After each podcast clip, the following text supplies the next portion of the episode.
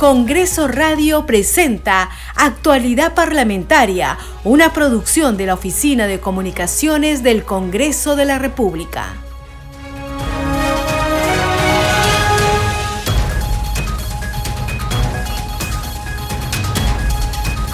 ¿Cómo están? Bienvenidos a su programa Actualidad Parlamentaria. Les saluda Carlos Alvarado y estos son los titulares de hoy 27 de diciembre del 2022.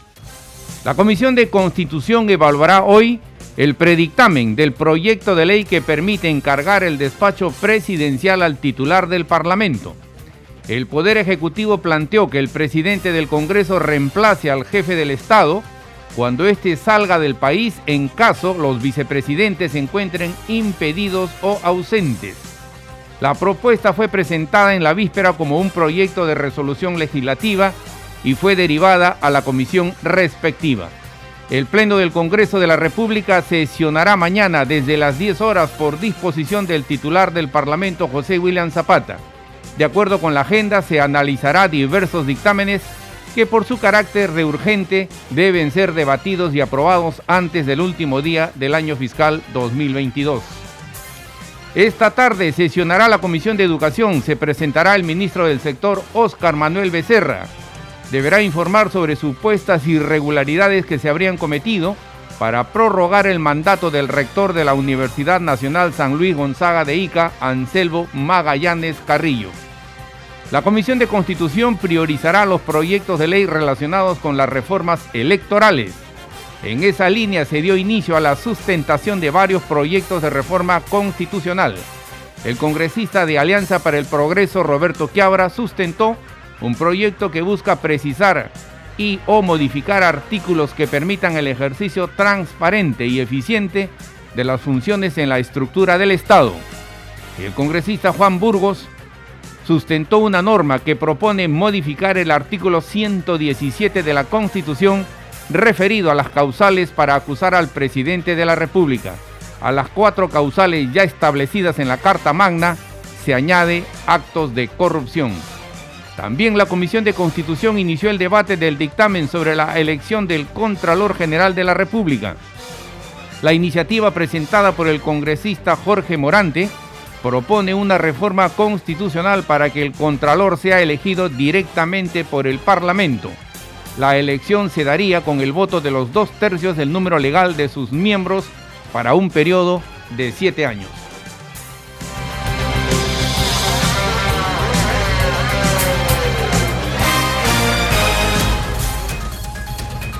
Desarrollamos noticias en actualidad parlamentaria.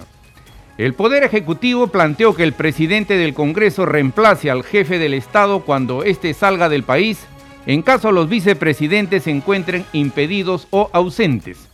La propuesta fue presentada este lunes 26 como un proyecto de, de, resolución legislativa e inmediatamente fue derivada a la Comisión de Constitución del Parlamento. La comisión la evaluará y someterá a votación hoy martes 27, adelantó vía su cuenta de Twitter. Actualmente, la mandataria Dina Boluarte no cuenta con vicepresidentes que puedan encargarse del despacho presidencial en caso de que tenga que viajar al exterior. En la propuesta se señala que no es constitucionalmente plausible asumir que Boluarte no pueda salir del país porque no tiene vicepresidentes, ya que es la responsable de dirigir la política exterior y las relaciones internacionales. También se asegura que no podría encargarse el despacho presidencial al primer ministro porque no fue elegido mediante voto popular. El proyecto precisa que el ejercicio de la encargatura temporal no supone, bajo ningún contexto, que el presidente del Congreso encargado del despacho presidencial pueda realizar acciones diferentes a las de índole administrativa o representativa que permitan el desenvolvimiento de la presidencia de la República. Cuando el presidente sale del territorio en viaje oficial, sigue siendo presidente, precisa el documento. Por ello, quien asume temporalmente el encargo del despacho presidencial no podría asumir que tiene poderes plenos. Si la propuesta es aprobada en la Comisión de Constitución, pasará a debate y votación por el Pleno del Congreso. Seguimos desarrollando noticias en actualidad parlamentaria. El presidente del Congreso, José William Zapata, recibió en el Palacio Legislativo al premier Alberto Tarola, con quien abordó temas relacionados con proyectos de ley, reglamentación de normas y la fecha de presentación del equipo ministerial para obtener el voto de investidura. Al respecto, William Zapata señaló que la presentación ante el Pleno del Gabinete Otárola podría concretarse entre el 6 o 10 de enero próximo. Tenemos sobre el particular el siguiente informe reunión provechosa y amable en Palacio Legislativo. Eh, solucionar los problemas más importantes que tiene el país ahora. Luego hemos tratado sobre proyectos de ley que el Ejecutivo nos va a hacer llegar. Le he hecho conocer que tenemos unos procedimientos que ya datan de la gestión anterior el gobierno anterior con un equipo que maneja todos esos proyectos. Le he pedido también que nos ayude con la reglamentación de proyectos, de ya leyes que están en el Ejecutivo y que necesitan ya ser este, eh, utilizadas. Sobre la, la fecha de la, del voto de confianza, estamos pensando que puede ser la primera semana un viernes, el último, el primer viernes de la primera semana o entre el lunes y martes de la semana siguiente. La reunión de una hora es la primera luego de que el primer ministro, Alberto Otárola, juramentara como jefe del gabinete ministerial. en su cuenta de Twitter, el presidente del Congreso, José William Zapata, destacó el encuentro mencionando que se trató de una visita protocolar y democrática. Al término de la misma, el titular del Parlamento acompañó al primer ministro hasta el hall de los pasos perdidos. Hemos tenido una reunión eh, provechosa, sincera, con el señor presidente del Congreso, en la que hemos hablado sobre todos los aspectos referidos a la gobernabilidad del país, a la necesidad de que los controles interorgánicos funcionen el primer ministro sostuvo que en el pedido de voto de confianza se presentarán con propuestas concretas para la reactivación económica con un discurso pragmático. Quiero felicitar al Congreso de la República porque ha aprobado finalmente un texto, un cronograma absolutamente eh, accesible, eh, muy eh, de acuerdo con las posibilidades que tiene también el sistema electoral. Entonces sí, hemos conversado sobre una agenda legislativa. De esta manera continúa la apertura por parte del Congreso para trabajar junto con el Ejecutivo a favor de la población. Seguimos desarrollando noticias en actualidad parlamentaria y a esta hora nos vamos hasta la sala Francisco Bolognesi del Palacio Legislativo. Es la sesión de la Comisión Especial de Seguimiento de la Incorporación al Perú al OCDE tenemos como, o tienen como invitada a la ministra de Desarrollo Agrario y Riego, Nelly Paredes del Castillo. Escuchemos. Iniciar a otorgar el, el bono. Mencionarles que si bien es cierto, eh, emergencia hídrica eh, se ha declarado en cuatro regiones del país. Eh, con este bono de sequías vamos a llegar a 17 regiones. ¿Por qué? Porque hemos hecho un, trabajo oh, al detalle en coordinación con el Ministerio del Ambiente a través de CENAMI, en donde ellos con los diferentes pronósticos y mapas nos han identificado las zonas exactas donde hay esta sequía que la sequía va más allá de un déficit hídrico, ¿no? Eso es para una atención inmediata, pero para prevención, lo que estamos reforzando ya a partir del mes de enero, con, el cual contamos con 83 millones de presupuesto para el programa Sierra Azul, en donde vamos a empezar rápidamente con las cochas, ¿no? que son eh, infraestructura rápida en menos de 45 días las podemos tener. Eso, eso se va a fortalecer y también el compromiso es eh, solicitar en lo posible al Ministerio de Economía en cuanto terminemos y agotemos esos recursos. Y también eh, pues, la infraestructura de riego por gravedad, que tiene que ver con, muchos sistemas de riego que ya tenemos el, el, país. Vamos a coordinar con las juntas de usuario la posibilidad de hacer ya un inventario de todos estos, sistemas de riegos y ver en qué situación se encuentran también para ver eh, la posibilidad de lanzar un, un programa de, de refaccionamiento de todos estos sistemas hídricos. El acceso a los créditos, justamente hace unos días, será unos cinco días, nos hemos reunido con el, con el presidente de Agrobanco, el señor César Quispe, ¿no? en donde nos, nos ha informado que que sí hay buena recepción de los, de los créditos, que, su cartera, digamos, no está, no está en rojo, que es muchas veces lo que nos preocupa, ¿no? O sea, si bien es cierto, tiene algunos agricultores, pues, morosos, pero en sí está yendo bien, sobre todo que también maneja el fondo a, Agroperú, que es un fondo que realmente otorga eh, préstamos a unas tasas bastante blandas del 3.5%. Entonces, también hemos hecho esa ese contacto para que me informe cuál es la situación eh, de, los, de los accesos a los créditos, pues, y claro, eh, está pues todo supeditado también a, la tenencia de la tierra, como mencionan. ¿no? ahorita algunos pequeños agricultores no pueden todavía acceder a estos créditos. Bien, en la sesión entonces de la Comisión Especial de Seguimiento de la Incorporación del Perú a la Organización para la Cooperación y el Desarrollo Económico, OCDE se presenta la ministra de Desarrollo Agrario y Riego, Nelly Paredes del Castillo. Seguimos desarrollando noticias en actualidad parlamentaria, con la finalidad de contribuir a superar la crisis política que atraviesa el país y en concordancia con el acuerdo del Pleno del Congreso que aprobó en primera votación el adelanto de elecciones generales para abril del 2024, la Comisión de Constitución priorizará los proyectos de ley relacionados con reformas electorales. Así lo informó el congresista Hernando Guerra García, presidente de ese grupo de trabajo, al tiempo de expresar su deseo de que cesen los actos de violencia y retorne la calma al país. Sobre el tema tenemos el siguiente informe.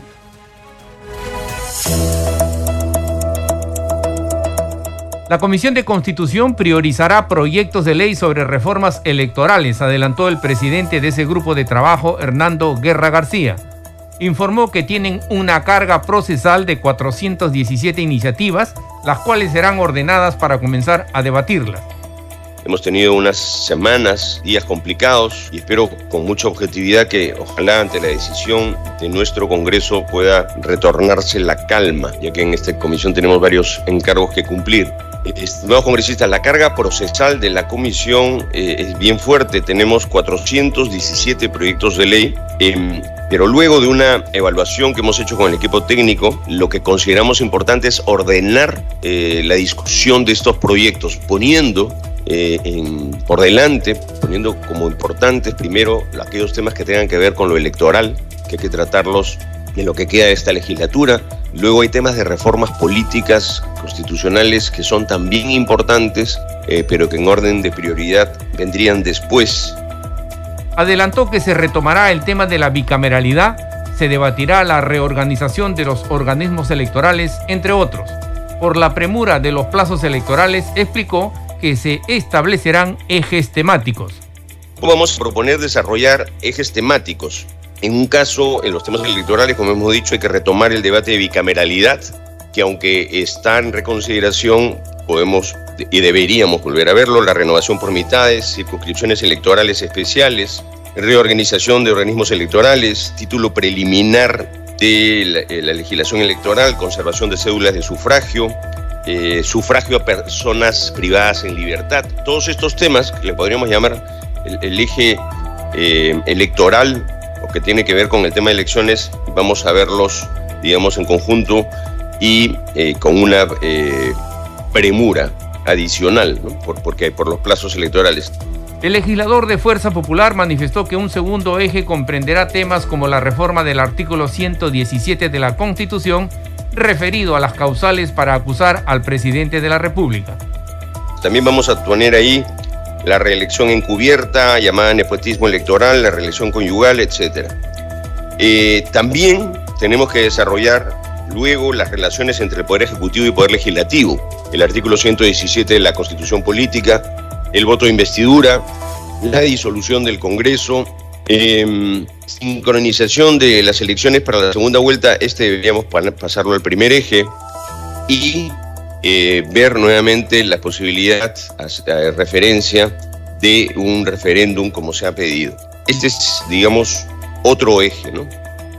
Guerra García señaló que se seguirá trabajando en paralelo los temas de partidos políticos, como eje de nuestra democracia y por último el eje del fortalecimiento del control ético parlamentario. Además, la renunciabilidad al cargo de congresistas y mayor severidad a las sanciones de los parlamentarios. Eh, debemos de seguir en paralelo trabajando los temas de partidos políticos como eje de nuestra democracia. Y por último, tenemos un eje importante que es el fortalecimiento del control ético parlamentario, renunciabilidad del cargo de congresista, mayor severidad las sanciones de los congresistas y el fortalecimiento de sistemas de, del sistema de control de normas con relación a establecer validación eh, para las firmas de demandas de inconstitucionalidad. Em, la idea es confrontar esto también con lo que el eh, Ejecutivo eh, está pensando, hemos escuchado unas declaraciones del ministro de Justicia, y ponerlo todo, como, como señalé, en un plan que tenga un cronograma en el tiempo para cumplirse en una primera etapa en enero y luego acelerando eh, en, eh, en los siguientes meses.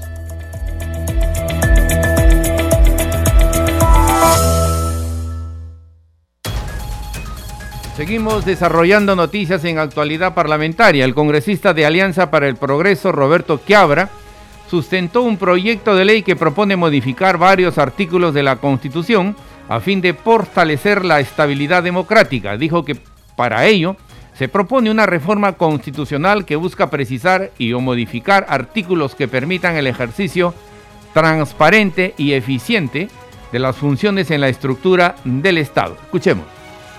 Proyecto de ley 3249 que tiene como objeto garantizar la estabilidad democrática de la nación a través de una reforma constitucional, a precisar y o modificar los artículos 34A, 39A, 92, 95, 118 y 163 de la Constitución que permitan el ejercicio transparente y eficiente en la estructura del Estado. Primero término, artículo 34A, que tiene que ver con los derechos políticos y los deberes, es un artículo incorporado por ley 31043 el 20 de septiembre del 2020.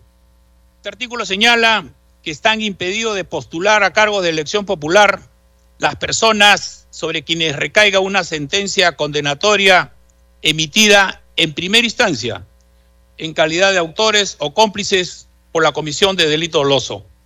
¿Cuál es la propuesta que se presenta? Es la siguiente. Están impedidos de postular a cargo de elección popular y en consecuencia no pueden participar de forma directa ni indirecta ni financiar organizaciones políticas. Primero, que cuenten con sentencia condenatoria emitida en primera instancia en calidad de autores o cómplices por la comisión de delitos dolosos a quienes en consecuencia se les suspenden los derechos de participación política previstos en el artículo segundo, inciso 17, en concordancia con lo dispuesto en el artículo 33 de la Constitución. Tampoco podrán participar los condenados con sentencia firme y ejecutoriada por la comisión de los delitos de criminalidad organizada corrupción de funcionarios, enriquecimiento ilícito, lavado de activos, narcotráfico, terrorismo, violencia familiar, contra la libertad sexual, reconocimiento de paternidad, sentencia por alimentos.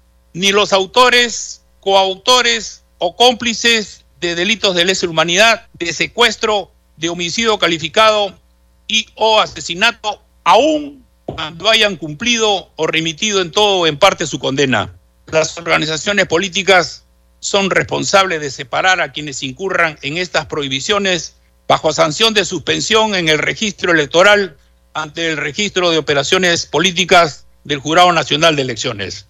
La siguiente propuesta, señor presidente, tiene que ver también con el Poder Legislativo, artículo 95.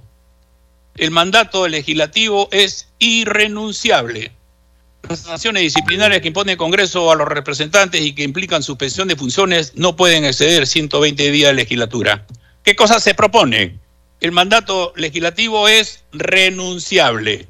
La renuncia debidamente legalizada ante el oficial mayor del Congreso será irrevocable y solo podrá presentarse entre el primer y cuarto año del periodo legislativo. Seguimos desarrollando noticias en actualidad parlamentaria. El congresista Juan Burgos Olivero sustentó el proyecto de ley que propone modificar el artículo 117 de la Constitución referido a las causales para acusar al presidente de la República. A las cuatro causales ya establecidas en la Carta Magna se añade actos de corrupción, flagelo, por el cual el Perú ha perdido más de 24 mil millones de soles en el 2021, precisión. Escuchemos. Proyecto de ley que modifique el artículo 117 de la Constitución Política con la finalidad de fortalecer el régimen político. Pedir las elecciones presidenciales, parlamentarias, regionales o municipales, por disolver el Congreso, salvo en los casos previstos en el artículo 134 de la Constitución, por impedir la reunión o funcionamiento del Congreso, del Jurado Nacional de Elecciones y otros organismos del sistema electoral. Eso significa que el control de la conducta del presidente de la República a través de la persecución penal o el juicio político se encuentra limitada por lo prescrito en dicho artículo. Si bien dicha regulación constituye un blindaje histórico y político que ha fortalecido la figura presidencial, dada la coyuntura vigente y sobre todo el aumento de la criminalidad, es importante revisar y modificar dicho artículo. En primer lugar, respecto a la responsabilidad por la comisión de delitos, hay que considerar que en la actualidad las principales democracias del mundo están de acuerdo con que éste asuma responsabilidad penal en el ejercicio de su cargo. Si bien nuestro país ha liderado por muchos años el crecimiento económico en América Latina, es quizás el único país en el mundo en el que más de cinco expresidentes han estado o están inmersos en procesos penales por diversos delitos, en especial el de corrupción. Por ejemplo, Alejandro Toledo, Ollanta Humala, Alan García, Pedro Pablo Kuczynski, Martín Vizcarra y el último expresidente. Todos ellos en su momento protegidos por la figura legal de inmunidad presidencial. El Perú perdió más de 24 mil millones en el 2021 por corrupción e inconducta funcional. Digamos que el índice de corrupción es altísimo en el Perú, por lo tanto creo que tenemos que hacer tomar unas medidas importantes. Seguir la importancia de este proyecto que busca evitar el avance de la corrupción sistemática y reivindicar la legitimidad de las instituciones que se encuentran en tela de juicio. Por ello, se propone investigar y acusar al presidente de la República en funciones por delitos contra la administración pública, como organización criminal, o hecho pasivo propio, o hecho pasivo impropio, o hecho activo transnacional, cohecho activo específico, negociación incompatible, aprovechamiento del cargo, tráfico de influencias y enriquecimiento ilícito. Asimismo, es importante que los, que los presidentes no solo sean investigados y acusados por delitos de corrupción, sino también por delitos de gran connotación y repercusión para la sociedad, como son el terrorismo, violación de la libertad sexual y feminicidio. Seguimos desarrollando noticias en actualidad parlamentaria. Ante la Comisión Especial de Seguimiento a Emergencias y Gestión de Riesgos de Desastres COVID-19 se presentó la viceministra de Salud Pública del Ministerio de Salud, María Elena Aguilar del Águila, y su equipo técnico para brindar información sobre las acciones y estrategias que están desarrollando contra la COVID-19. Sobre el tema tenemos el siguiente informe se han registrado un total de 2.612 nuevos casos confirmados y 10 fallecidos, así como un total de 602 pacientes hospitalizados y de los cuales 17 han sido dados de alta. Así informó el presidente de la Comisión COVID-19, Carlos Moricelis. De este modo, el Ministerio de Salud ha reportado un avance de 93.94% de la vacunación contra la COVID-19 en la primera dosis, 90.22% en la segunda dosis, 73.82% en la tercera dosis y 24.83% en la cuarta dosis, siendo las regiones de Amazonas y Ayacucho con menor avance de cobertura en la vacunación respecto a la tercera dosis, con porcentajes que están por debajo del 60%. Asimismo, la viceministra de Salud Pública del Ministerio de Salud, María Elena Aguilar del Águila, y su equipo técnico detallaron el informe solicitado por la comisión. La pandemia ha ido eh, teniendo cada vez menos impacto en términos de mortalidad, en términos de camas UCI y en términos de hospitalizaciones. ¿no? O sea, cada ola, las primeras tres olas han tenido un impacto grande, pues después la cuarta y la quinta, el impacto ha sido mucho menor. El jefe del Instituto Nacional del Perú, Víctor Suárez, mencionó las diferentes acciones que se están utilizando para persuadir a la población a vacunarse contra la COVID-19. Quien no baja la guardia, hay una, esta es una campaña de comunicación que lleva ese lema, no bajemos la guardia, la COVID-19 no se ha ido a nivel nacional con enfoque intercultural, adecuándolo a diferentes contextos. También se han desarrollado intervenciones comunicacionales comunitarias con un impacto de 6.120.000 personas informadas solamente en Lima y Callao, por ejemplo, y más de 100 mensajes emitidos en redes sociales con más de 6 millones de personas que se han alcanzado por mes. Siguiente. Eh, también se han desarrollado alianzas estratégicas con eh, entidades como los centros comerciales, las empresas de transporte, los medios de comunicación, las empresas privadas, para difundir los mensajes y que... Por último, la viceministra de Salud Pública del Ministerio de Salud, María Elena Aguilar del Águila, informó que se está desarrollando la vacunación contra la COVID-19, vacunación casa por casa, por conglomerados, adultos mayores y vacunación pediátrica. De ese modo, los laboratorios móviles de COVID más CAP, que recorren todo el Perú y la implementación de 37 puntos de diagnóstico molecular rápida de COVID-19 en Lima regiones. Este programa se escucha en las regiones del país gracias a las siguientes emisoras. Radio Inca Tropical de Abancaya Purímac, Cinética Radio de Ayacucho, Radio TV Shalom Plus de Tingo María, Radio Las Vegas de Mollendo Arequipa, Radio Star de Mollendo Arequipa, Radio Madre de Dios de Puerto Maldonado, Radio Amazónica de Satipo en Junín, Radio TV Perú de Juliaca Puno, Radio Amistad de Lambayeque, Radio El Pueblo de Ayacucho, Radio Satel Perú de Lampa en Puno, Radio La Voz del Valle de Aplao en Arequipa, Radio Líder de La Unión en Piura, Radio Victoria de Ocros de Huamanga, Ayacucho. Estos son los titulares de cierre. La Comisión de Constitución evaluará hoy el predictamen del proyecto de ley que permite encargar el despacho presidencial al titular del Parlamento. El Poder Ejecutivo planteó que el presidente del Congreso reemplace al jefe del Estado cuando éste salga del país en caso los vicepresidentes se encuentren impedidos o ausentes. La propuesta fue presentada en la víspera como un proyecto de resolución legislativa y fue derivada a la comisión respectiva. El Pleno del Congreso de la República sesionará mañana desde las 10 horas por disposición del titular del Parlamento, José William Zapata. De acuerdo con la agenda, se, analizará diversos dictámenes que por su carácter urgente deben ser debatidos y aprobados antes del último día del año fiscal 2022. Esta tarde sesionará la Comisión de Educación. Se presentará el ministro del sector, Oscar Manuel Becerra.